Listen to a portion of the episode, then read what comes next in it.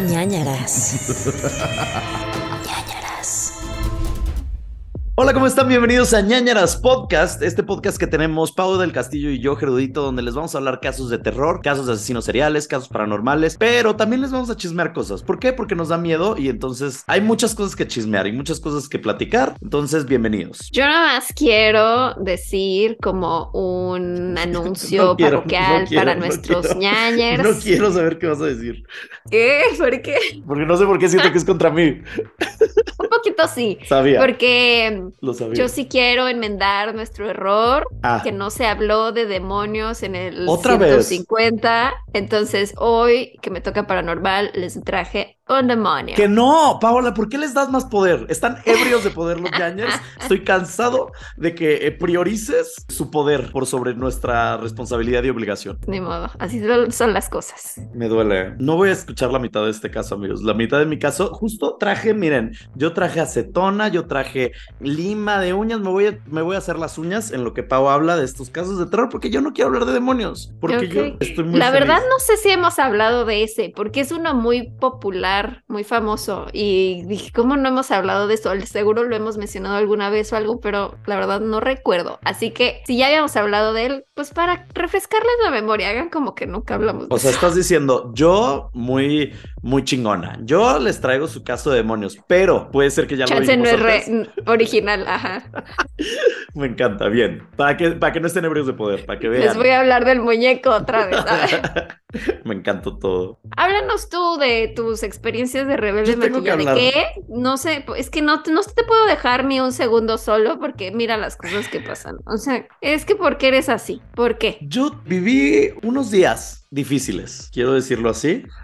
Fui al bonito concierto de Taylor Swift, por eso traigo una playera de Taylor Swift el día de hoy. Amamos a Taylor con todo nuestro ser nuestro amor. Pau no la quiere tanto, pero no nos importa eso. Nosotros respetamos como buenos Swifties. O sea, como que veía tus historias y decía, ay, qué bonita es. Ajá. Pero sí decía como, pero como que la energía del concierto todo el tiempo está como súper en el mismo nivel. No. Yo no sentía que había como una cúspide de Fue energía de pronto. Una locura. Cuando salió, yo perdí la voz dos días. O sea, era tanta la gente gritando, era tanta la euforia de la gente cantando sus Pero no canciones. siento, siento que es más la energía de la gente que de ella. O sea, ella es como toda Ella es muy, dreamy, Ajá, como es es, que es muy como un elegante. sueño. Ajá. es muy elegante. Siempre es, es como muy, ajá, una princesita que Sí. está así como siendo hermosa. Sí, Pero como que siento que siempre está así y yo quiero como coreografía, así quiero. O sea, es que también no es muy buena bailando, mi chiquita. O sea, de que es una chica blanca de Tennessee, ¿sabes? O sea, tampoco le podemos pedir mucho. Pero estuvo increíble, estuvo impresionante. O sea, el concierto es de todos sus discos, de sus 10 discos. Entonces pasas por todas las eras y cada presentación, cada canción era mágica. En- o sea, Era, era. era una de las eras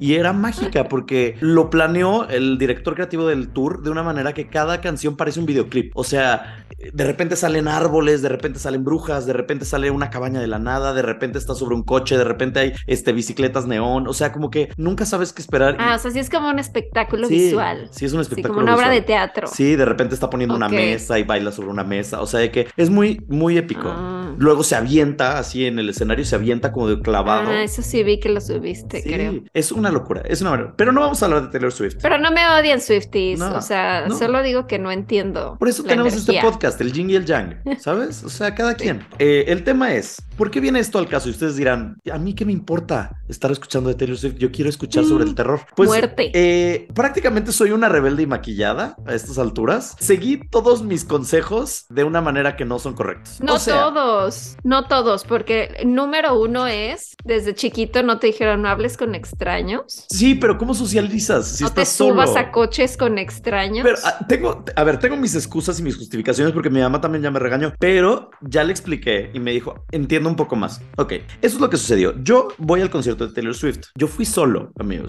Entonces, tienes que un poquito socializar y está padre porque tuve a mixes de ambos lados de mi concierto. Por ejemplo, una me regaló esta pulsera que traigo, inspirada en una de las letras de Taylor Swift. Y fue muy linda y fue increíble. Cantamos todo el concierto juntos. Yo le regalé como joyitas por la canción Bejeweled. Fue hermoso el momento de que fue una comunidad. Al día siguiente, yo no tenía voz y dije, ¿qué hago? Y estaba el show de RuPaul's Drag Race y ustedes saben lo fan que yo soy de las drag queens. Entonces fui y aquí voy a admitir cosas que no debía de, de admitirles y que para que vean que soy una persona fall- falible, soy una persona con, con fallas, con defectos, con errores. con un- ajá, y que hace cosas que no debería de ser, ¿ok? Se los voy a decir a ustedes porque realmente no creo que me afecte y no creo que me metan a la cárcel por lo que les voy a decir. Pero entonces compré mis boletos, pero mis boletos estaban muy atrás y Ujú. el teatro estaba, había muchos lugares vacíos. Y yo dije, ¿quién lo va a disfrutar más que yo? Nadie. Entonces dije, es mi momento. Entonces me fui a servir una Me lo cubita. merezco. Ajá, me lo merezco, ¿sabes? Entonces me serví una cubita y los lugares hasta enfrente costaban de que no el doble, pero casi. Y entonces fue como, de repente me meto a buscar en internet los lugares que quedaban y quedaba uno en la tercera fila solo ahí. Y entonces lo podía Ah, comprar. o sea, lo hiciste con alevosía Sí, y sí fue, alevo- ventaja. ah, sí fue alevosía, sí fue ventaja, sí me... No, no me arrepiento. Fuck it. La pasé muy bien. Y entonces vi cuál estaba vacío y no se vendió ese boleto nunca. Y dije, mira, ya va quedan cinco minutos para que empiece el show, nadie lo va a comprar. Y dije, pobres de las presentadoras que van a ver un lugar vacío ahí. Dije, yo podría Nunca estar había llenarlo. pensado en hacer eso. La verdad eres como muy ingenioso. Porque nunca había pensado, o sea, de, ah, mira, está vacío ese, Sí. ya va a empezar. Pues Claro. nadie se va a dar cuenta. Y entonces me moví ahí, pero con pánico. Entiendan que esto fue con pánico. Entonces lo que hice fue, me metía, no tenía Photoshop, obviamente, en mi celular. Ya sé, está muy psycho lo que les voy a contar. Y entonces me Ajá. metí a las stories, subí mi boleto de, porque era un PDF, y nada más le cambié el lugar y el asiento, la fila y el asiento, como con la letra de stories, y bajé esa imagen. Dije, si alguien me pregunta, yo enseño eso y dice, ah, güey, aquí dice que es mi lugar.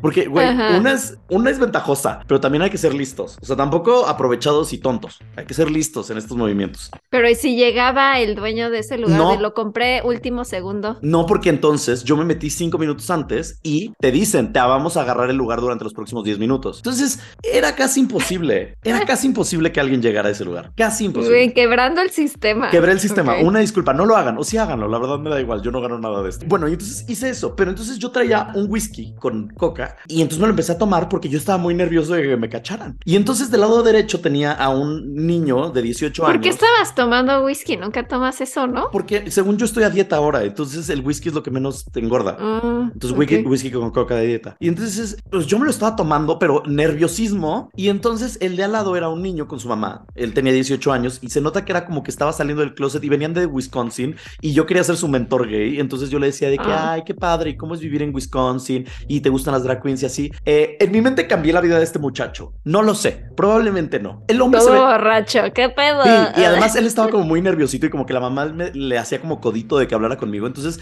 no sé, como Ujú. que la mamá era como de que liga con él o algo así. Y yo decía como de que voy a hacer su experiencia de un hombre maduro, homosexual bien. X, ese no es el tema. Del otro lado, y ahí viene el problema, había un señor sentado solo que tenía cincuenta y Ujú. tantos años y era como corpulento, traía un chaleco como de pescar y una gorra como de pescar, como muy de medio América. Este va a ser mi caso, ya no les voy a contar un caso, les voy a contar mi historia y ya se acabó. Sí. Y entonces se llamaba Steve y era de Montana. Y Pero, entonces, ¿cómo llegaste a saber todo eso de él? porque cinco minutos antes me senté en el lugar y dije, para que no me me senté en sus piernas. yo me quedo, no, yo sí me quedo callado y así. Chansey llega la mujer acomodadora y me dice, hola, ¿puedo ver tu boleto? Y dije, si hablo con el de al lado y los de al lado, yo voy a parecer que, güey, son mi equipo. Chansey y yo vengo con Steve. Yo no sé. Entonces, esa fue mi mentalidad. Entonces, eso es lo que hice. Platicar con ellos, enterarme de sus vidas.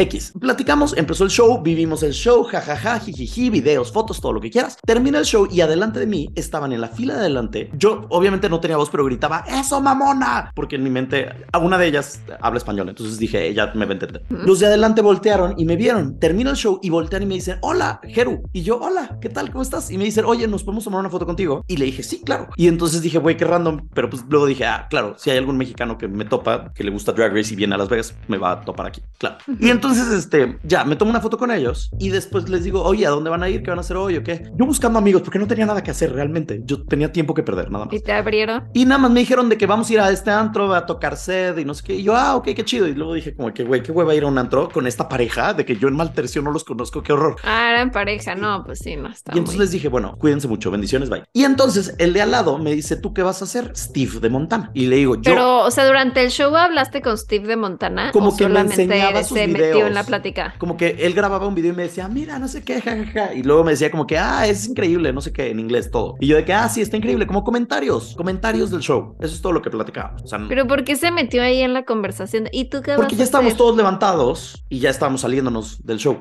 Y entonces me dice, ¿tú qué vas a hacer? Y le digo, yo voy a ir a un antro que está aquí cerca porque se va a presentar otra drag queen que amo con todo mi ser, que es Kylie Sonic Love. Y le dije, ah, ok, no sé qué. Y me dice, ah, yo iba, le digo, ¿tú qué vas a hacer? Y me dijo, iba a ir a otro antro que está más lejos, pero si quieres, si no te molesta, te puedo acompañar, o sea, podemos ir juntos a este. Y yo dije, claro, porque al final del Pero ahí día- no te dio ninguna vibra rara. pues no, nada más me vio con una vibra de solitario y ya está. Y yo, ¿quién era para juzgarlo? Yo también era solitario. Entonces, Ujú. bueno, voy a hacer rápido porque ya siento que llevo mucho tiempo en esta historia. Y entonces le digo, bueno, vámonos. Y entonces vamos hacia los Ubers. Y acuérdense que esto es Las Vegas, o sea, son hoteles con miles y miles de personas. O sea, de que no estás solo, ¿sabes? En ningún momento. Siempre hay como gente a tu alrededor. O sea, si gritas, alguien voltea. O sea, de que no hay manera de que te hagan algo. O bueno, sí hay manera, pero pues aquí. Entonces vamos hacia donde está la zona de los Ubers y de los taxis. Y en ese momento empieza a ser un poco creepy el güey. De que me empieza a hacer como chistecitos, pero que no, como incómodos. Como de. ¿Cómo qué? Hubo uno que yo no quiero creer que fue racista, pero según yo fue racista. Como de que pasó una mujer afroamericana y me dice, mira eso. Y yo, ¿qué? Y me dice, ¿qué tal? Y yo no entendí. Y ya, y pasó y me dijo, ah, nada. Entonces, no entiendo si fue racista, no entiendo si fue... Esta mujer no tenía nada de extraño, literal. Ay, qué raro tipo. Y luego me decía, mira, ahí está Taylor Swift, porque le conté que había ido al concierto, por eso no tenía voz. Y me dice, ahí está Taylor Swift. Y era una gringa güera normal y le digo, no. Y me dice, te juro que sí es. Y le digo, claro, porque salió de su concierto y dijo, me voy a ir a la zona de Ubers del Hotel Flamingo de Las Vegas a pasar la noche. Y ya se rió Ujú. y yo, ok. X, el punto es, ¿por qué yo me sentía en confianza y cómodo? O sea, era como incómodo el incómodo, tipo además. incómodo el bro, Sí. el bro. Quería como ser chistoso, Sí, sí, sí, pero no le salía. Y ahora, ¿por qué yo sentía confianza? Porque al final del día yo iba a tomar un Uber hacia mi destino y ya está, ¿sabes? O sea, lo iba a hacer, esté él o no esté él. Entonces yo lo que pensaba es, si se sube en mi Uber, al final del día el- está el chofer del Uber, no es como que vengo solo en un coche con él, uno. Dos, yo voy a poner la dirección y yo voy a decir a dónde vamos, ¿sabes? O sea, no es como que voy a ir a su hotel, a su lo que sea. Entonces, eso, pero como acabó el concierto de Taylor Swift, no había Ubers. Y entonces me dice, ¿por qué no agarramos un taxi? Y dije, ah, pues va. Y entonces hay una fila de taxis, me subo al taxi y lo primero que hice al subirme al taxi decirle, vamos a ir a este lugar y a este lugar y a este lugar. Bueno, no, nada más era un lugar, pero a esta dirección, mejor dicho. Y ya, y luego se subió él y le dije, ya le dije la dirección, como diciendo, güey, o sea, de que yo estoy en control de esta situación. Sí. Y ya. Y entonces vamos en el camino. Y en el camino es donde me empieza a preguntar cosas terribles de terror. Que me dice como... ¿Y las, las preguntaba en bajito o si como- lo escuchaba el así, de el chofer? Como súper tranquilo, no sé qué. Yo le decía de que, güey, ¿en qué trabajas? Es que soy doctor, pero soy doctor familiar. Y le digo, ah, qué padre, qué chido. Y le digo, ¿qué es lo que más te gusta de ser doctor? Y me dice, pues porque la gente confía en mí, confía con sus vidas en mí. Y ahí dije, oh, oh, oh, oh. Mi alerta roja empezó. de que, Ujú. ¿Por qué? ¿Por qué te metes Doctor muerte, ya Doctor hemos muerte. visto varios casos. Y después ya me preguntó de que, bueno, y esta si fuera la última noche de tu vida, ¿qué harías? ¿Qué es lo que más recordarías? Pero literal así, la última noche de tu vida. Sí, sí, sí, sí, sí. Pero la primera, pregunta, o sea, primero fue el del doctor, cambié el tema, luego me preguntó de qué es lo que más te gusta de tu vida, qué es lo que más te gusta de vivir. Y yo le dije de que, güey, no sé, mis amigos, mi familia, algo así. No, no me acuerdo qué respondí. Hacer reír a la gente, creo que le dije. Y ya después me preguntó lo de, ¿y si esta fuera tu última noche de tu vida? No qué, no. Y ahí me apaniqué, cabrón. Y ahí dije, a la eh, ALV, o sea, de que ya, ya. Y el taxista no hacía nada, no decía nada, escuchaba toda la No, música. pues en qué nuestro- va a decir, como, qué raro tipo. O sea, Ajá. Y luego me preguntó por qué y por qué les cuento lo de la foto, porque me dice, tú eres famoso. Y le dije, no, no soy famoso. Yo supongo porque vio que alguien se tomó una foto conmigo. Y entonces me dijo, pero entonces, o sea, si te desaparecieras, si desaparecieras, la gente te estaría buscando. Y le dije, eh, eh, pues yo supongo que algunas personas, o sea, como que no suficientes porque no soy famoso, porque dije, no sé si, no, no sé si me quiere secuestrar, no sé si quiere matarme, mutilarme. Y en eso agarró mis piernas y las subió a su regazo. Pero así como una con pierna fuerza. con fuerza. Y entonces la quité y me dijo, te voy a hacer un masaje. Y agarró dos piernas y con fuerza las movió. Y el güey sí estaba, el güey estaba de mi lado izquierdo en estos momentos. Y entonces la subió con fuerza. Y dije, a la verga, porque sí está, sí está fuerte el güey. O sea, sí está corpulento. Y entonces las bajé y le dije, no, estoy tranquilo, de verdad, estoy perfecto, no sé qué. No necesitas. Y le dije, cambiemos de tema. ¿En qué hotel te estás quedando? Y me dijo de que no quieres saber dónde me estoy quedando. Y ahí mi vida entró en, en una bifurcación donde dije, le pregunto y quiero saber más al respecto o prefiero no saber nada. Y dije, prefiero no saber nada, fíjate. Y entonces dije, no, bueno, ok, perfecto. Y ya, y luego me dice, ¿por qué? ¿Te quieres venir al hotel conmigo? Ay, no. Y le dije, no, no, no, yo nada más preguntaba, estaba haciendo plática de que yo quiero ir al antro, gracias, no, todo chido. Y ya como que a los 30 segundos, un minuto de eso, pero para mí duró 20 minutos este camino, que en realidad fueron como 8. Llegamos al hotel, al hotel. llegamos al... Ah, sí, porque si te gusta al hotel, ya salió el peine. No, llegamos al antro y en eso le digo de que, ah, si quieres yo pago, pero no traigo cash. Y me dijo, ah, yo pago con cash, con efectivo. Y entonces le digo, ah, perfecto. Y en el momento en que empezó a sacar la cartera, abrí la puerta y me crucé la calle como corriendo, que me pudieron atropellar, y me metí a la fila del antro, una fila para entrar al lugar. Y dije, a la chingada, que no venga, que no venga. Y ya llegó. O sea, no lo esperaste, te fuiste. No, por supuesto que no. Yo ya quería huir de este hombre. Yo dije, güey, está, sí estoy teniendo un instinto de que, güey, sálvate. Y entonces llegó eventualmente a la fila y se pone al lado de mí y me dice, ah, así que este es el antro. Y le digo, sí, aquí es, aquí va a estar la drag queen. Hay un buen de gente porque se pone bien lleno, pero es divertidísimo, hay mucha seguridad. Entonces, ya sabes, como que yo vendiéndole el lugar para que no me matara. y este... hay muchas cámaras de seguridad. Muchas cámaras de seguridad. Eh, y ya, y, me, y se Tengo muchos amigos aquí. Ajá, y se me queda viendo y me dice, no, yo creo que hay mucha gente, mejor me voy a regresar a dormir. Y le dije, ah, ok, perfecto, pues qué gusto conocerte. Y me dijo, sí, un gusto conocerte, cuídate mucho, por favor. O sea, bueno, todo esto en inglés, obviamente. Y este, y le dije, ah, órale, bye. Y ya, y me esperé como 10 minutos. Y en cuanto entré al lugar, bueno, no me esperé, o sea, que estuve en la fila 10 minutos. Y cuando entré al lugar, fui con el de seguridad y le dije, oye, me acaba de suceder esto, esto, esto. Me preguntó estas cosas. ¿Qué onda? Y me dijo de que, güey, si vuelves a verlo, si entra por alguna razón, avísame y yo me encargo de que lo saquen y de ponerte seguridad toda la noche y revisar que tú te subas a un Uber bien cuando te vayas y todo esto. Gracias al cielo no lo volví a ver. Y llegando al lugar, me encontré a Dani Valle, que es un TikToker que amo y que adoro. Es un buen amigo y ya estuve toda la noche con él y todo estuvo increíble. Pero sí, a ver, pueden interpretarlo como quieran. O no pasó nada, o el güey es muy incómodo socialmente, o realmente había intenciones más nefarias. Yo, por lo que sentí,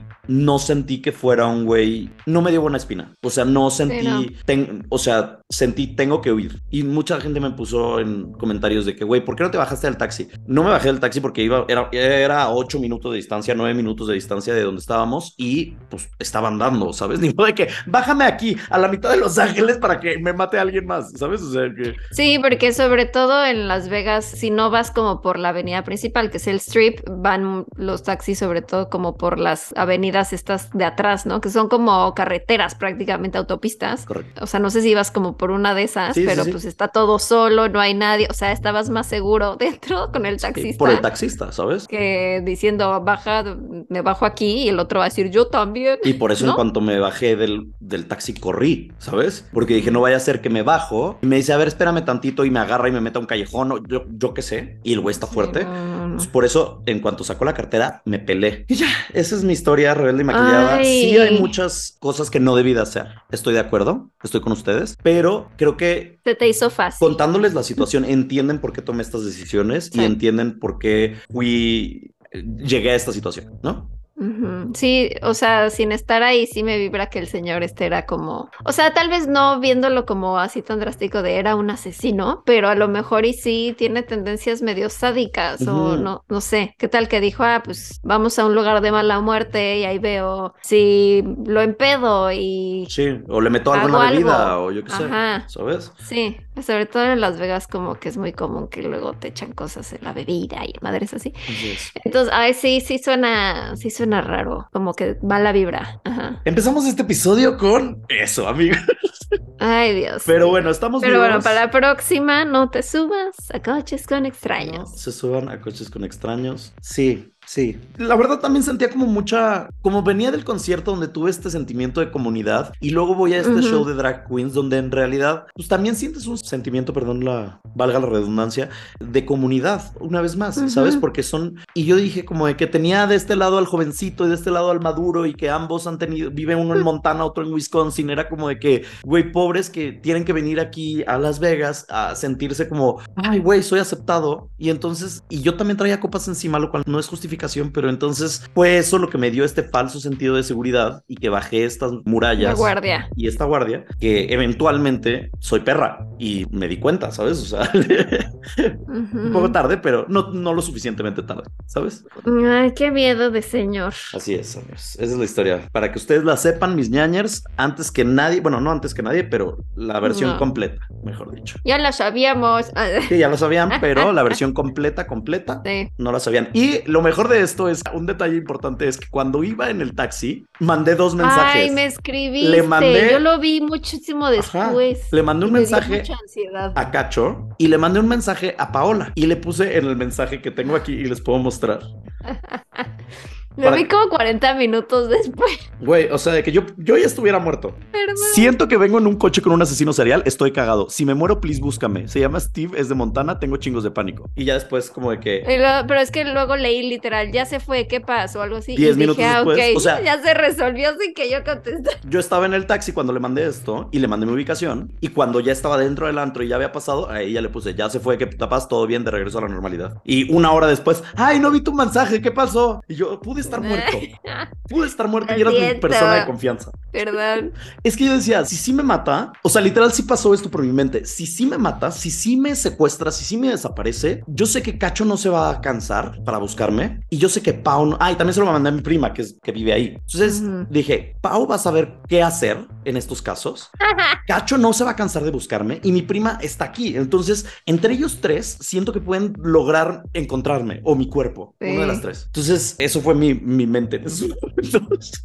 Oye, pero cuando dices que subiste tu ticket del, pues, sudando. bueno, del show, Ajá. ¿lo subiste a, a Stories, pero luego lo borraste? ¿O cuando lo editaste? Es que estaba pensando, No, ah, usé pues el... podría agarrar el ticket y entonces ya sabría en qué asiento estaba, así que él estaba al lado para que me digan sus datos. No, no, pero Cacho podría encontrar porque subió, tomé una foto del boleto de él, porque él lo dejó en la mesa y lo tomé una foto. Mm. Y entonces eso estaría en mi iCloud, entonces Cacho lo podría encontrar. Uh, sí, sí, es una buena pista. Ajá, o sea, que sí Pero había... mira, como- yo ya, mi mente ya pensando en pistas.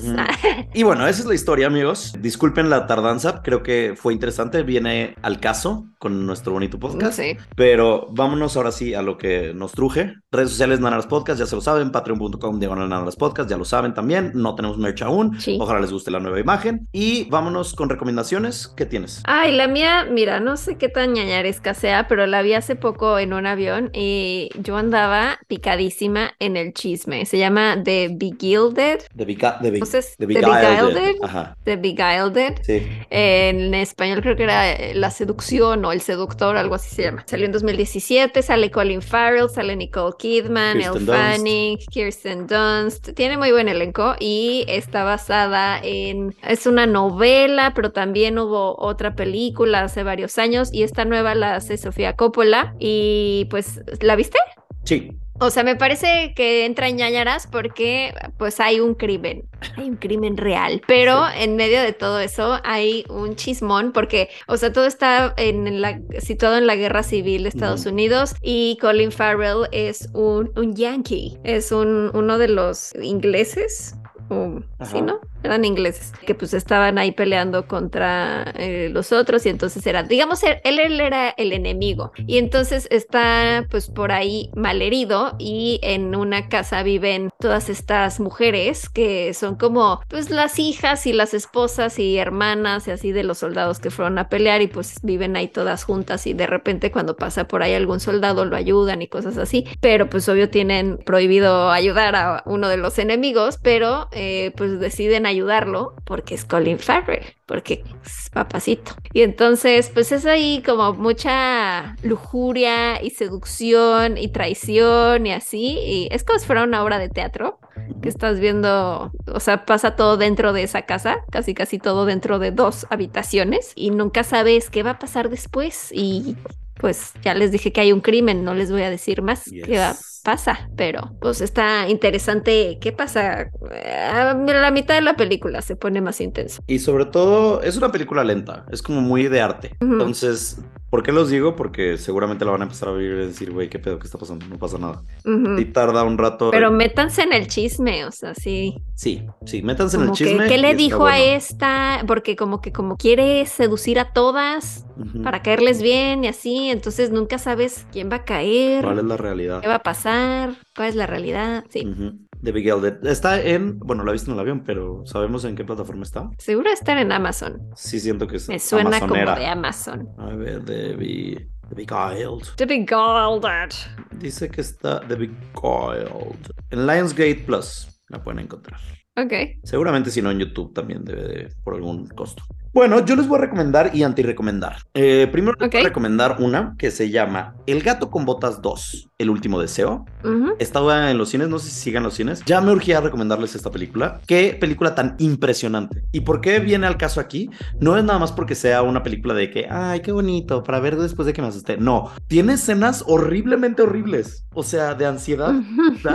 Uno de los personajes es la muerte. Y cada vez que sale la muerte, que es un lobo, seguramente han visto memes, seguramente lo han visto en internet, es una ansiedad y es un pánico porque sí, te- es como de los mejores villanos que he visto en una película animada últimamente. Es fuerte, es fuerte. Obviamente trata de gato con botas, este de Shrek que salió y es, eh, ¿cómo se dice? Hablado. Este, la voz la hace- Doblado. Doblado, gracias. La voz la hace Antonio Banderas, como otra gatita es Salma Hayek. Y uno de mis nuevos mejores amigos, Harvey Guillén, hace al perrito, que es lo mejor de la película. ¿Cómo que tus nuevos amigos? Es que el otro día le escribí y me contestó. Entonces en mi mente ya somos mejores amigos. Sí, lo quiero mucho, porque, güey, todo lo que hace es increíble. Es del de What We Do in the Shadows. Y ahorita... Guillermo. Ajá, Guillermo. Y ahorita estuvo en esta película y vas, está haciendo mucho doblaje en muchas películas, salió en RuPaul's Drag Race. Y entonces le escribí de que, güey, amo lo que haces, te amo en What We Do in the Shadows y no sé qué. Y me escribió de que muchas gracias, no sé qué. Y luego le puse de que, ay, perdón, no sabía que hablabas español tan bien. Y ya me puse de que todo bien, todo chido. Ja, ja, ja. Cuídate, un abrazo. Y ya, y entonces este, lo quiero mucho. Es tipazo. Y además es LGBT. Entonces, todo bien con este hombre. Lo amamos a Harvey Guillén. Y pues eso, vean la película de verdad. Si ustedes dicen es que no vi la primera, no vi Gato con Botas 1, no se preocupen, no la necesitan ver para ver esta. Pero sí vale la pena que la vean porque es un peliculón. De verdad, guau. O sea, no puedo empezar a. No, mia a Ni a au, literal. Sale eh, los risitos de oro, sale en una escena Pinocho, o sea, como que sí tiene todas estas cosas de cuento de hadas que son, se volvieron increíbles con Shrek, pero la historia está muy bien hecha, es como videojuego hasta cierto punto, todo bien, de verdad todo bien, y Perrito es la cosa más increíble del mundo. Entonces, véanla, por favor, en cuanto salga en Netflix, supongo, en, no sé, no sé dónde están. Amazon o YouTube. ¿Dónde están todas las de Shrek? Bueno, Shrek está en Netflix, ¿no? Creo que sí. Netflix, Prime, no sé. Chequenla, por favor. Sí vale la pena. Les juro, no piensen que como es para niños no vale la pena. La que les voy a anti-recomendar, y ni siquiera quiero hablar mucho de ella, se llama My Best Friend's Possession, la posesión de mi mejor amiga. Está en Amazon, bueno, en Prime Video. Es una comedia oscura de unas amigas. Es como Mean Girls, pero una de ellas es poseída por el diablo, por un demonio. Entonces, este, empieza como a arruinar la vida de las demás y entonces jode como a todas las del grupito y así. No está buena, no está buena. Me costó mucho trabajo verla. Es mala la película, la verdad. No se la recomiendo. Listo. ¿Y por qué la viste? ¿Por cacho? No, porque estaba en Las Vegas con mi prima y su esposa y, y dijimos, vamos a ver algo. Y apareció y fue como que, ah, pues vamos a ver esto. Ok. Pero los tres fue como de que ya que acabe, please. O sea, de que lo único que está bueno es que sale Michael Lowell, me parece que se llama así, que es el que sale en Grey's Anatomy, que el personaje principal de Grey's Anatomy es Meredith Grey, que así se llama uno de los gatos de Taylor Swift. Lo volví a conectar a Taylor Swift. Gracias. Y además en Grey's Anatomy salen doctores como Steve de Montana. No, ya, ¿por qué eres así? Salen muertes como la que pude haber tenido. Listo. Vámonos con los casos. nos vas a contar de crimen real, ¿no? Este, sí, sí, sí, sí, sí, sí, les voy a contar de No, tú ya real. nos contaste hoy. Yo ya les conté de crimen real, ¿por qué quieren tanto? No sean Empalagosos. Empalagosos. El día de hoy viajemos en el tiempo para el 25 de mayo de 2016, cuando Can't Stop the Feeling de Justin Timberlake era el número uno, One Dance de Drake, I Took a Pill in Ibiza, y en el cine estaba a Captain America Civil War, la película de los Angry Birds. ¿Ok? Ok. En momentos históricos, Britney Spears regresó a hacer una performance en los Billboard Music Awards, donde recibió el Millennium Award. Histórico, histórico. Solamente ella, Whitney y Beyoncé tienen ese premio. Ok. En momentos personales, Pau estaba en Nueva Zelanda visitando la casa de los hobbits y el Ah, Weta Workshop. ujú. ¿Mm? ¿Viste? ¿Viste? Hice mi tarea. ¿Qué tal, eh? Y yo estaba conduciendo Coca-Cola FM, un programa de pop, y me estaba emocionando porque tú regresabas en tres días y luego fuimos a ver la película, la premiere de los Tortugas Ninja. Ah, Ay, sí, las tortugas ninja, sí. Sí, entonces eso es lo que pasó. No estuvo días. buena, pero estuvo divertido. Ah, yo sí disfruté mucho la película porque amo las tortugas ninja. Porque era la primera, la primera era buena, la segunda es la Ah, que era la mala. primera sí, sí, estoy pensando en la segunda. Sí, Out of the Shadows. La primera estuvo divertida. Pero bueno, Blake Lively, ya sé. No lively. Exacto, ya sé, por eso dice una pausa. Todos están pensando Blake Ok. Lively. Blake Lively, esposa de Deadpool, de Ryan Reynolds, ¿ok? Ujú. Que por cierto, les llevó un pan a la producción de que ahorita están grabando Deadpool 3 y escribiendo y así. Y entonces que diario va a visitar Blake a Ryan a ver cómo le va en el trabajo y que el otro día les llevó a todos los escritores de que un pan que ella horneó con la cara de Deadpool. Güey, perfecta. Oh, Perfecta. sí, Pero bueno. Es como la esposa perfecta. Blake Lively. Bueno, no solo esposa, la mujer perfecta. Sí, sí es, sí es. Y súper fashionista, chistosa, actriz increíble, todo bien. Bueno, no hablemos de ella. No. Hablemos de Blake Lively. Ujú. Él nació en Toronto, Canadá, el 8 de mayo de 1981. Era de una familia clase media alta, tenía un hermano llamado Cody y su papá era deportista olímpico y su mamá heredera de una compañía de plástico. O sea que tenían mucha lana, mucha. Sus papás eventualmente se divorcian, él se queda a vivir con su mamá y luego en el 2004 Blake se muda a California para comenzar una carrera como escritor. Eh, quería ser guionista y además su medio favorito, y por esto, por esto escogí este caso que además me lo mandó un ñañer, eran los cómics, las novelas gratis. Oh, fíjate. Gráficas, perdón. Gratis. No son gratis siempre. Las novelas gráficas. Ok, Entonces este es de los tuyos, mana. Este va contra ti, directo. Ok. Para él era muy fácil esta vida en California porque sus papás lo mantenían con nada más y nada menos que 18 mil dólares mensuales. Güey, 18 mil dólares mensuales. ¿Tú sabes lo que yo haría con eso? No, no tendría que subirme a coches con extraños. Podría tener un chofer que me llevara por todo Las Vegas. Este, es más, ni siquiera dólares, 18 mil pesos mensuales y mi vida cambiaría. ¿Y por qué gastaban tanto en él? pues porque eran millonarios y entonces lo mantenían. Y entonces él vivía como bien. Estuvo ocho años de mantenido y él haciendo sus historietas y sus cómics hasta que se mueren los papás. Se mueren los papás y él hereda utrimillones más, incluyendo una colección de arte valuada en millones de dólares. O sea, se eh, pudría en dinero este hombre. Bueno, pues en el 2010 publica su primera novela gráfica, se llama Síndrome, y era una novela sobre un doctor que estaba eh, como examinando a un asesino serial. En Las Vegas. ¡Ya!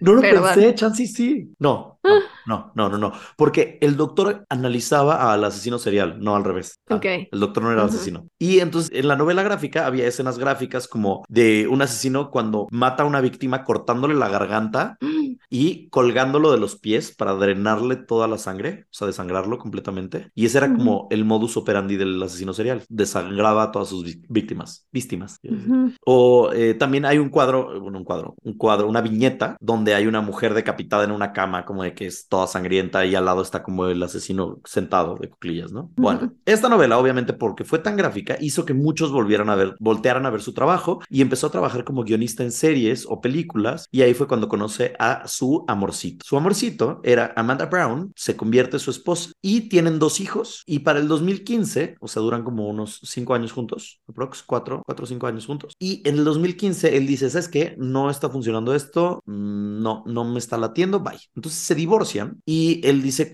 ella dice que, güey, es que nos divorciamos porque él estaba como teniendo actitudes raras y empezó como a tener esquizofrenia y no sé, bye. Entonces se divorcian. Blake está un buen rato soltero y cuando digo un buen me refiero como un mes, mes y medio.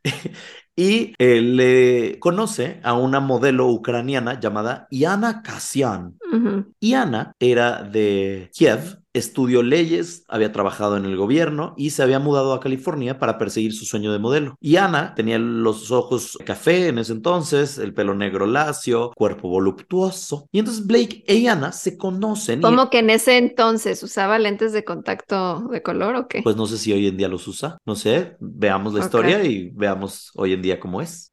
Ok.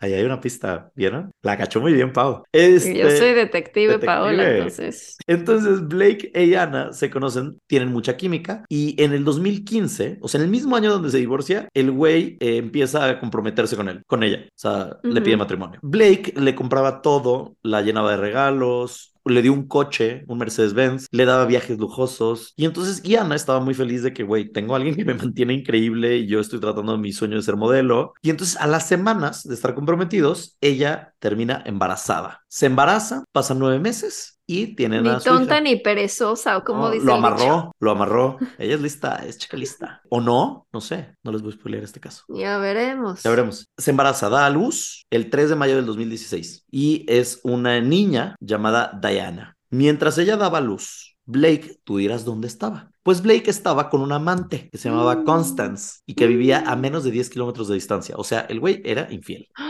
Casa chica. Ajá. Bueno, pues él comprometido con una hija nueva y entonces la mamá de Yana, que se llamaba Olga, Olga, la visita, dice, ah, pues voy a conocer a mi nieta y a ver cómo estás y a ver qué onda. Entonces viaja a California y eh, como que de repente no la podía ver mucho, como que ella no se dejaba, no sé, raro. Y entonces un día le dice que ya, vamos a, ya pasaron tres semanas de que tuviste a tu bebé, este, yo sigo acá, o sea, la mamá fue un buen tiempo. Y entonces le dice, vámonos a comprar carriolas. Y le dice Yana, jalo. Van a comprar carriolas, encuentran una carriola increíble, la compran para su bebé Diana y eh, conoce a Blake y Olga. Dice, Blake era un hombre muy amable, era muy bueno, pero en cuanto nació Diana, como que cambió, como que no le gustaba tanto pasar tiempo con, con mi hija. Y entonces, por ahí del 16 de mayo, la policía arresta a Blake por agredir sexualmente a Constance. Constance era la amante, la casa chica. Y entonces lo arrestan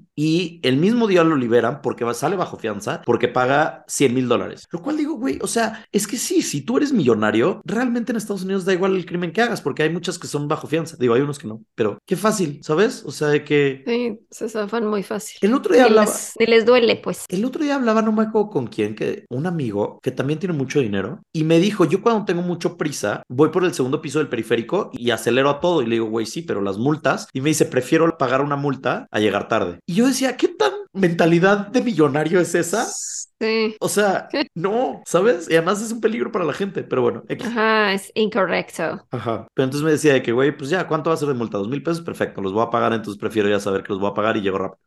Se me hizo, Válgame. wow, las generaciones de hoy en día. No. Bueno, entonces, Ay, las generaciones, pues, o sea, no voy a preguntar la edad, pero, No sé cuántos o años sea, ¿es, es tu porque- contemporáneo o es más joven? No me acuerdo, no me acuerdo quién me lo dijo. Me acuerdo que me lo contaron hace dos, tres semanas, no me acuerdo quién fue específicamente. Me voy a acordar eventualmente, pero no quiero hacer el trabajo mental ahorita. Bueno, Te iba a decir, ay, sí, cuate, y luego recordé que murió Chabelo. ah, qué, qué pude, güey. Se nos murió Chabelo. Nos lo catafixió Dios. Que en paz descanse, Qué pede, nuestro. Chabelo. bueno, y ¿Qué, entonces. qué dijiste? ¿Qué PD? Que en paz descanse. QEPD. ¿Qué pede? ¿Qué PD? Pensé que habías dicho como, ¿qué pedo? ¿Qué PD? Como, ¿qué pede? Sí, güey. ¿Qué PD, amigues?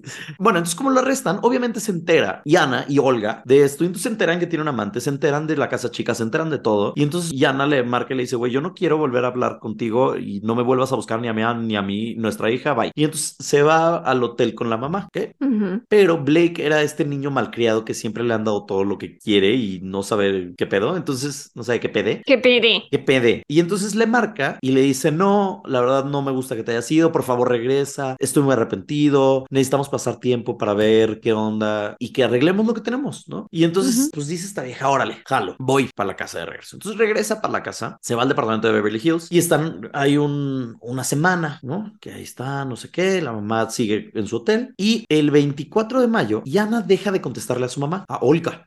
Y entonces Olga se preocupa y dice, algo le pasó, porque no es normal que no me esté contestando, ya le hice 10 llamadas y no me contesta. Va a la policía y le dice, necesito que vayan a revisar qué está pasando, tengo un mal presentimiento. Entonces la policía va al departamento de Iana y de Blake y cuando tocan la puerta no contestan. Tocan, tocan, tocan y eventualmente sale Blake y les dicen los policías, oye, me reportaron, no sé qué, y dice, güey, la señora Olga está loca y Ana está dormida. Porque está lo... Ah, ok. Está dormida aquí en la casa, este, todos estamos bien, esa señora es muy metiche. La policía le dice, ok, perfecto, pero todo tranquilo. Y él, sí, todo está tranquilo, todo bien, señora loca, ¿no? Bueno, al día siguiente sigue sin aparecer, sigue sin contestar. Entonces, Olga va al departamento de estos dos y empieza a gritarle desde la calle de que Yana, abre, contesta, no sé qué. Y ve que una silueta llega al- a la ventana y cierra la cortina y la ventana y ya. Entonces ella se vuelve a preocupar, entonces corre y habla a la policía y les dice, ayúdenme por favor, ayúdenme por favor, algo está pasando, no sé qué. La policía regresa y regresan con una orden de, de restricción o cómo se llama, de, de allanamiento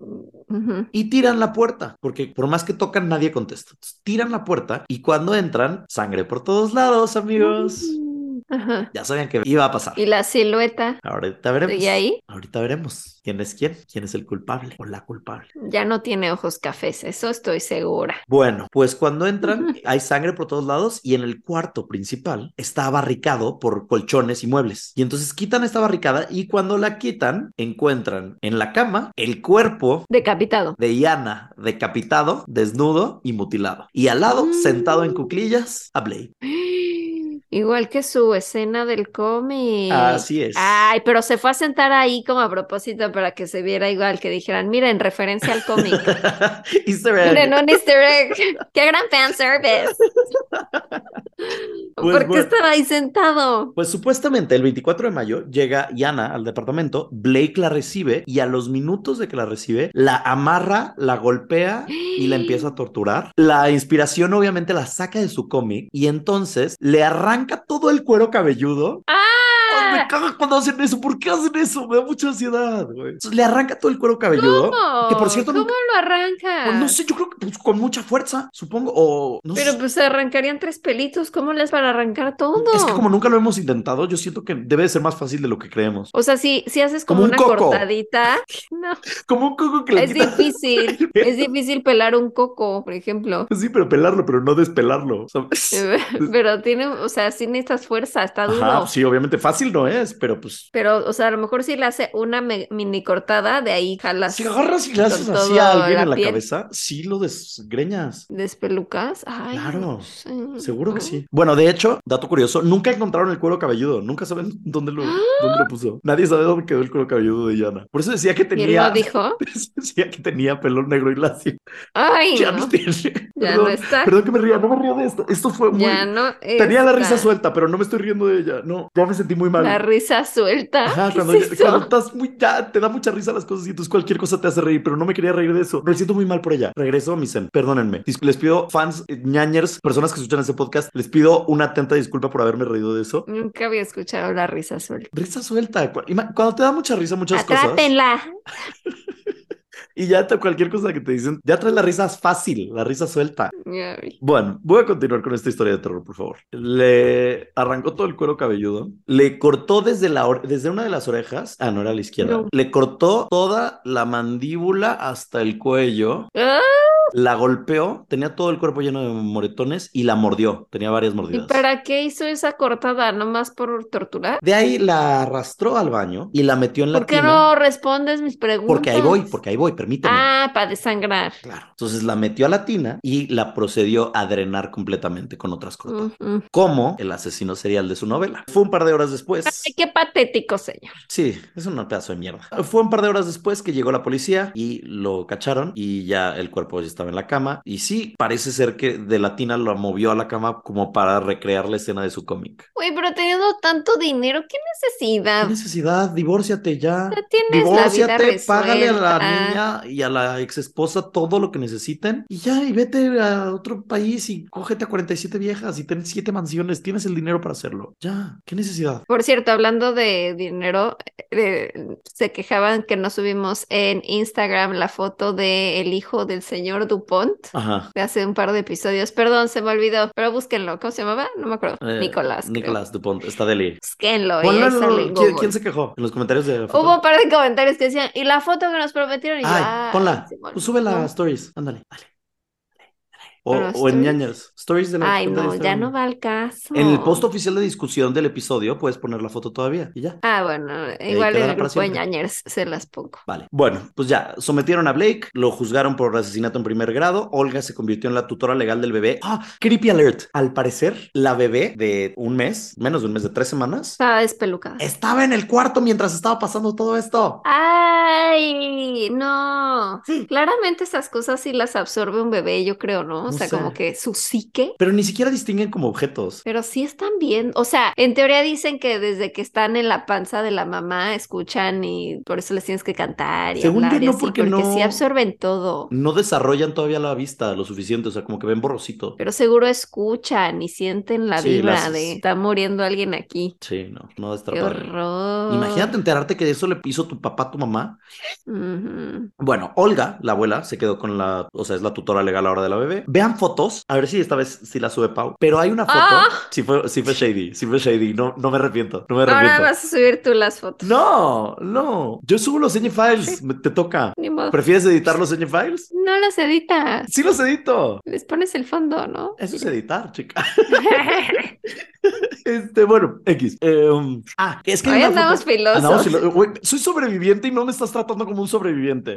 No me estás tratando con el respeto que me merezco después de haber sobrevivido una situación de peligro extremo. Y por eso estoy enojado. Y porque no me quisiste salvar. Pude haber muerto. No, pero es que, o sea, si, si lo hubiera visto en el momento, sí, te hubiera llamado y así. Pero no hubieras podido contestar, ¿estás de acuerdo? Sí, claro que hubiera contestado. Y hablo en español, no me va a entender el asesino. A lo mejor, y sí. y- o, Te o- dice, hablo español. Chance le hubiera dicho que, ay, sí, no, neta, y ya luego le digo de que, oye, perdón, mi amiga está en el antro y me dice que, este, que tiene un problema, este, discúlpame, me voy a tener que bajar solo. Bye, no sé. Digo, de todas maneras funcionó, pero, Sí.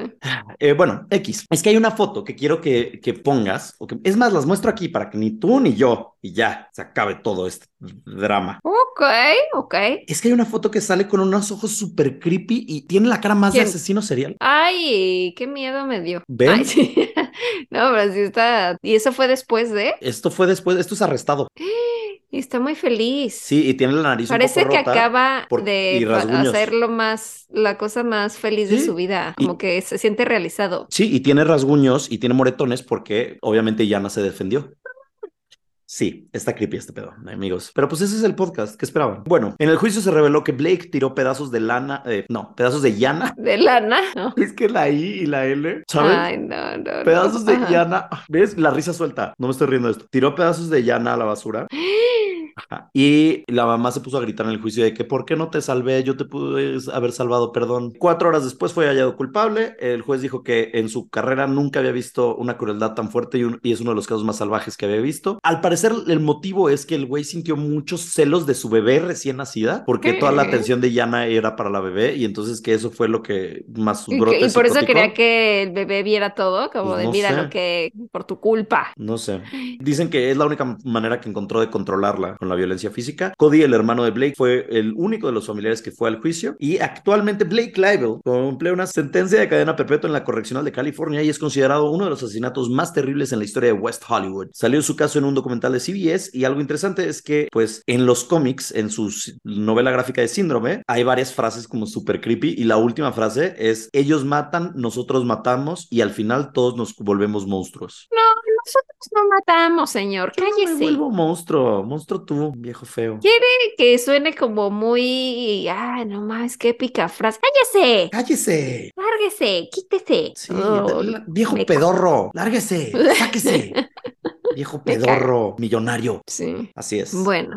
Pues ahora yo les voy a contar este caso de posesión, que les digo, no sé si ya lo habíamos contado, ya lo habíamos mencionado, tal vez ya lo conocen, es muy popular, pero pues esto dice así, es una de las historias, no, es más bien la historia que inspiró El Exorcista. Mm, ¿Habíamos hablado de esto o no? no sé. ¿Annelies? No. Ese es el de Emily No, Rose. ese es el de Emily Rose. No, bueno, pues- pues aquí les va. ¿Lo buscaste en el drive? Ya nos estamos peleando como marido y mujer, ¿notas? Ah, sí lo buscaste, para que está, está ahí de adorno, ¿verdad? Por cierto, creo que tú apuntaste mal del leñe file. Sí. Yo ya me hice bolas, porque ya no sé en cuál vamos, porque está ahí como raro. NF O lo apunté mal 152. yo. Esta semana es el 153. Amigos, llevamos tres años haciendo este podcast. Ya somos, o sea, de que una pareja de matrimonio. Nosotros. Cuéntame. A punto del Sí, divorcio. nada. No, oye, no, nunca, nunca me divorciaría. En los subur- y yo no digo nada. Sí, ¿vieron? ¿Vieron? ¿Vieron? Qué horrible persona, de verdad. Qué horrible.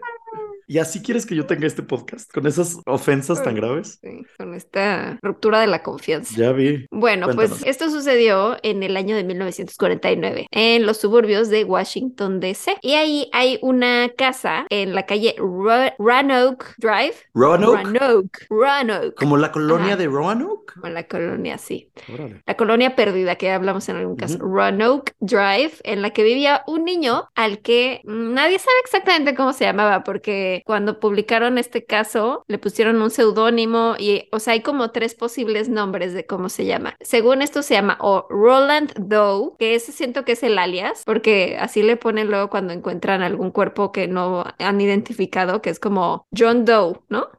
Sí, cuando do- DOE es Ajá. i- inidentificado. Bueno, está o Roland Doe o Ronald, o sea, Roland o Ronald, Ronald Honkeler o Robbie Mannheim. O sea, tiene más nombres que... Eh, por fuera es una casa muy bonita, muy mona, de ladrillo, con marcos eh, en las puertas y ventanas color blanco. Hay muchos árboles alrededor, muchos arbustos, muy bonito su jardín, pero dentro ocurrieron macabros sucesos que inspiraron la trama del exorcista. ¿Qué pasó con este señor? Bueno, este niño, más bien tenía 13 años. Eh, Roland era de una familia de descendencia alemana. En 1949 tenía 13 años y en ese momento estaba muy, muy triste porque acababa de morir su tía Harriet.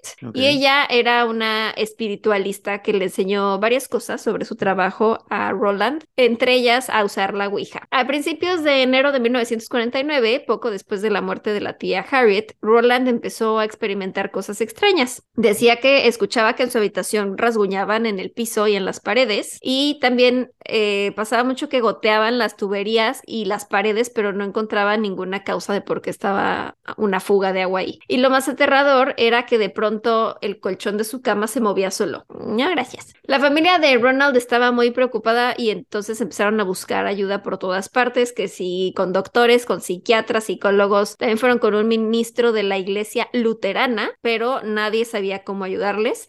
Y este ministro les aconsejó que mejor fueran con los jesuitas. Y entonces así llegó la familia a una iglesia católica local y le pidieron ayuda al padre E. Albert Hughes, quien le dio, o sea, bueno, pidió el permiso a sus superiores de poder realizar un exorcismo y la iglesia le concedió el permiso, así que eh, empezaron a finales de febrero de 1949. Para este exorcismo, Hughes amarró al niño al colchón, bueno, o sea, como a la, a la cama, en sí, como justo en el exorcista vemos, y empezó a recitar pasajes de la Biblia. En algún momento del exorcismo, Ronald rompió el resorte de un resorte del colchón y con eso le hizo una cortada al padre en los hombros. Y entonces, como estaba ahí en pleno ritual, el padre, pues de pronto le cortaron, tuvo que detener el exorcismo a la mitad, lo cual supongo que está mal. O sea, bueno, No, claramente es que- no lo hizo a propósito, pero pues es como cuando dejas la no ouija a la puedes, ¿no? mitad. Ajá, sí, no puedes dejarlo inconcluso nada. Sí, y pues lo dejó inconcluso. Pasaron unos días y empezaron a aparecerle rasguños en la piel al niño y uno de los rasguños formaba la palabra Luis, o sea, L-O-U-I-S. Y la madre del niño asumió que a lo mejor era una señal de que tenían que ir a St. Louis, donde vivían algunos familiares suyos, y dijo, pues a lo mejor ahí está la solución de qué podemos hacer para ayudar a salvar a mi hijo.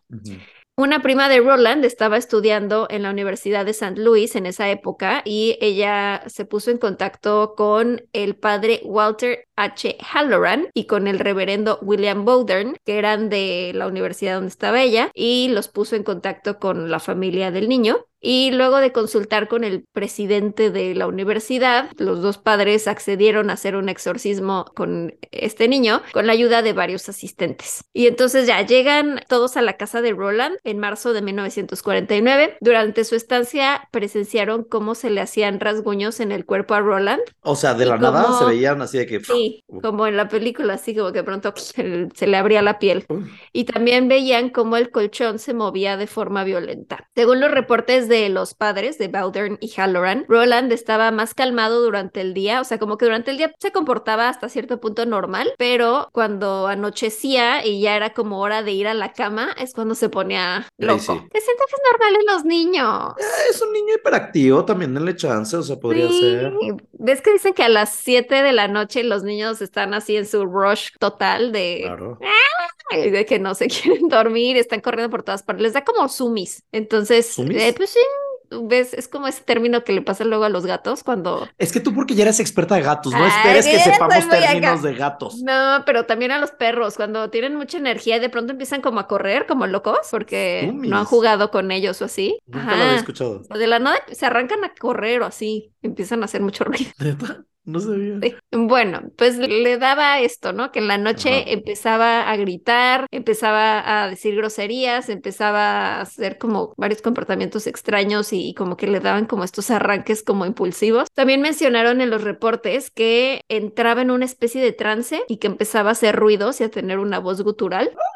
Los sacerdotes, ajá, los sacerdotes dijeron que vieron objetos volando en la presencia del niño y también dijeron que reaccionaba de manera violenta cuando ellos sacaban algún objeto sagrado, de que la Biblia o el crucifijo o algo así. Todos estos detalles fueron incluidos en la trama del exorcista, pero hay otros que no fueron incluidos y que les voy a contar. Durante el fin de semana que estuvieron en esa casa, el padre Bowdern dijo que vio varias veces que se le hacía en el cuerpo con rasguños una X. En, ¿Al como, niño? pues sí, como una cruz, un tache. Ajá. Y según el sacerdote dijo que, o sea, él pensaba que se trataba del número 10 romano. Y entonces llegaron a la conclusión de que a lo mejor y habían 10 demonios dentro de él. O el décimo demonio, porque siempre hay como órdenes, ¿no? De demonios. No sé. Yo sí, como el... Él es el O sea, hay una décimo jerarquía, demonio. Ajá, siempre. exacto. A eso me. Ujú. Bueno. Pues ellos creían que habían 10 demonios. En otro momento dicen que vieron una figura formada por líneas rojas en la pierna, o sea, en el muslo del niño. O sea, era como un trinche Ok.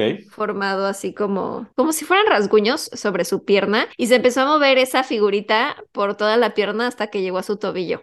Y- Tatuajes visibles, tatuajes animados. Sí, eh, y pues ya decían que este tipo de cosas sucedieron todas las noches por más de un mes.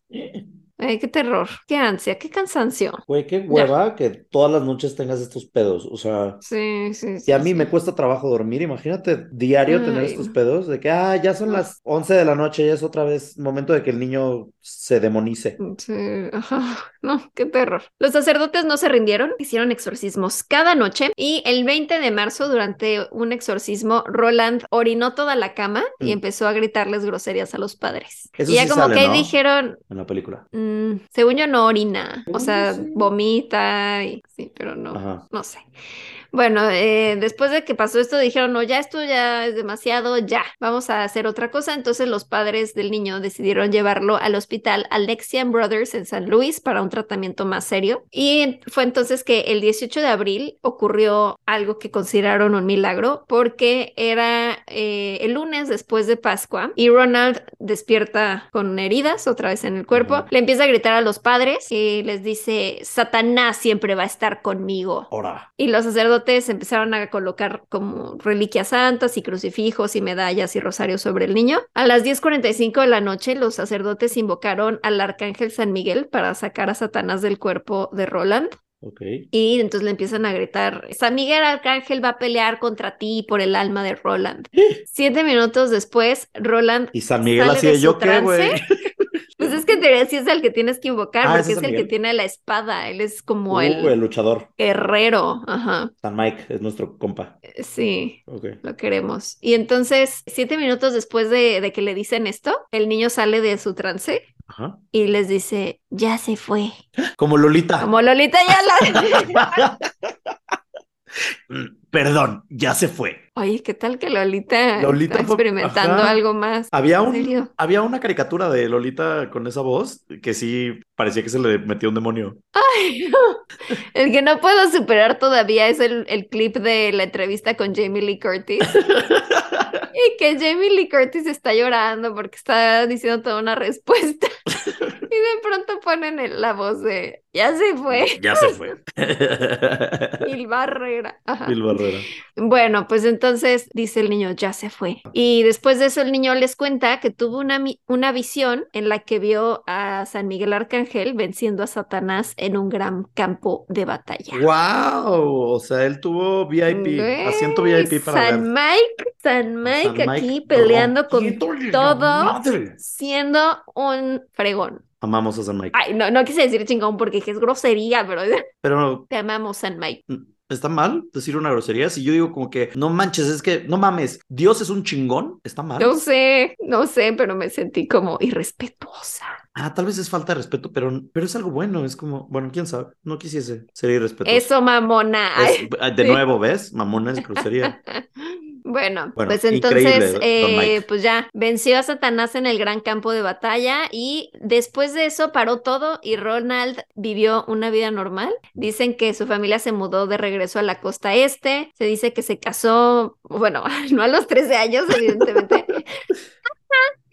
No, años después se casó y formó una familia y dicen que nombró a su primogénito Michael en honor al arcángel Miguel. Güey, 100% lo haría. Oh, súper sí. Oh, súper sí. Oh, súper sí. Oh. Ajá. Y pues si sigue vivo, creen que Ronald debe tener unos ochenta y tantos años. En agosto de 1949 se publicó toda esta historia en, o sea, bueno, cuando sucedió todo, pues no fue como muy sonada. Ujú. Nada más los padres pues tenían como todos sus testimonios, ¿no? O sea, como que escribieron unos diarios con todo lo que sucedió. Y en agosto del 49 se publicó un artículo en el Washington Post donde se hablaba sobre el exorcismo que realizaron estos dos padres, pero el artículo tenía muy pocos detalles, no había como mucho detalle así personal. Y por ejemplo, no mencionaban el nombre del niño. En 1971, el autor William Peter Blatty, o Blatty, no sé cómo se diga, Blatty, de- escribió El Exorcista basándose en los diarios no oficiales que escribieron los sacerdotes Halloran y Bowdern. Ujú. En 1973 salió la película en los cines y en la película cambiaron muchas cosas, como evidentemente que El no- el protagonista sexo. Ronald, pues en la película es una niña y tiene 12 años y se llama Regan. Y por ejemplo, la cabeza de Ronald nunca giró 360 grados, nunca vomitó materia verde. O sea, nunca le pasó nada sobrenatural más que los... Rasguño. Rasguños Bueno, se- sí volía- volaban cosas y se movía el colchón, Ok. la voz gutural, o sea, sí, pero no, no se le giró la cabeza, no vomitó, no se masturbó con un crucifijo, no pasó nada de Pues eso. estaba difícil, ¿no? Siendo hombre. Digo, se puede, pero... Mm. El padre William Mm, Bowdern más, murió o en sea, 1900. con una veladora, chance, pero... El padre William Bowdern murió en el 83 y el padre Walter Halloran en el 2005. Luego del exorcismo de, en St. Louis, la habitación del hospital donde estuvo Ronald fue cerrada y más tarde el hospital fue demolido en el 78 y la casa donde vivieron en Maryland está vacía desde que fue abandonada en los años 60 y la otra casa donde estuvieron en St. Louis fue vendida en 2005 por 165 mil dólares. Oh, Nunca la compraría. jamás, jamás ni de O pedo. sea, imagínate, ah, es que aquí arriba hubo un exorcismo. De hecho, es lo que inspiró al exorcista. Pero pues hay- Ah, siento que hay oh. gente súper creepy que sí sería como de que, güey, la quiero. O sea, sí, sí, estás en, eh, te iba a decir into that, como En si estás eso. en eso. Sí, sí, eso es lo que te gusta, si es tu, tu vibra. Sí. O sea, sí, Nicolas Cage te- sí lo veo comprándola. Sí, sí. Muchos expertos creen que el nombre real del niño era Ronald Conkeler y en 1933 el autor Thomas B. Allen escribió un libro llamado Poseído y se basó en los detalles que dio el padre Halloran. Allen asegura que él logró revelar la verdadera identidad del niño, pero que nunca va a decir el nombre. Ay, qué chido. Pero güey. pues sí creen que es Ronald Conkeler. Güey, pues, la neta, si yo fuera Ronald, sería como de que, güey, fue mi pedo, güey, no saquen mi nombre. Pues sí. O sea, no me gustaría que, güey, la gente supiera que eso me pasó. ¿no? Y esa es la historia de Ronald o Ronald, Roland, Ronald, Robbie, Muy something. Muy interesante, como la No habíamos hablado de eso, ¿verdad? No, según yo no, no, según yo sí nos diste un caso de demonios para que no se queje la, la gente Ya ven, y nuevo. aquí se les satisface, se les complace. Pues sí, Tal vez, a tal vez todos no. menos a mí, eso es lo que dices, a todos menos. No, tal vez dicen, no me gustó, no Mm. me dio miedo. No, no, no era lo que yo esperaba. Pues es que no siempre dan miedo. No, a veces nada más es interesante saberlo, informativo. El dato. Ahora ya sabemos la historia real del exorcista. Yo siento, siento que me estoy rebanando las uñas porque estoy tratando de hacerme un manicure y está más difícil de lo que yo pensaba. Pues ahí vas, ¿no? Mm, No tanto. Ah, o sea, ¿te estás quitando cutícula o qué? No, me estoy tratando de quitar la, la uña, el gelish que le llaman. Ay, no, pero te vas a lastimar muchísimo la uña. Pues ya me quité un par, pero no sé pero si te ya me la estoy quitando. Sí, no te sé la adelgazas de más. Sí, tal vez eso hice. Luego la vas a tener ahí como papel. como y se papel. te va a romper. Bueno, Eres amor de papel, eres uña de papel. papel. Oigan, Bueno, pues cuéntenos, hoy ¿qué el tal? caso. ¿Cuál va a ser tu caso de despedida? ¿Qué? ¿De qué? Tu frase. Tu- Hay un caso extra de despedida, dices. Este, mi frase de despedida es ñañaras, sobreviví. Ñañaras, ya se fue. Ya se fue. Los amamos Ya se mucho. fue. Eh, hasta la próxima. Te amamos, San Mike. Amamos a Mike. Bye. ñañaras.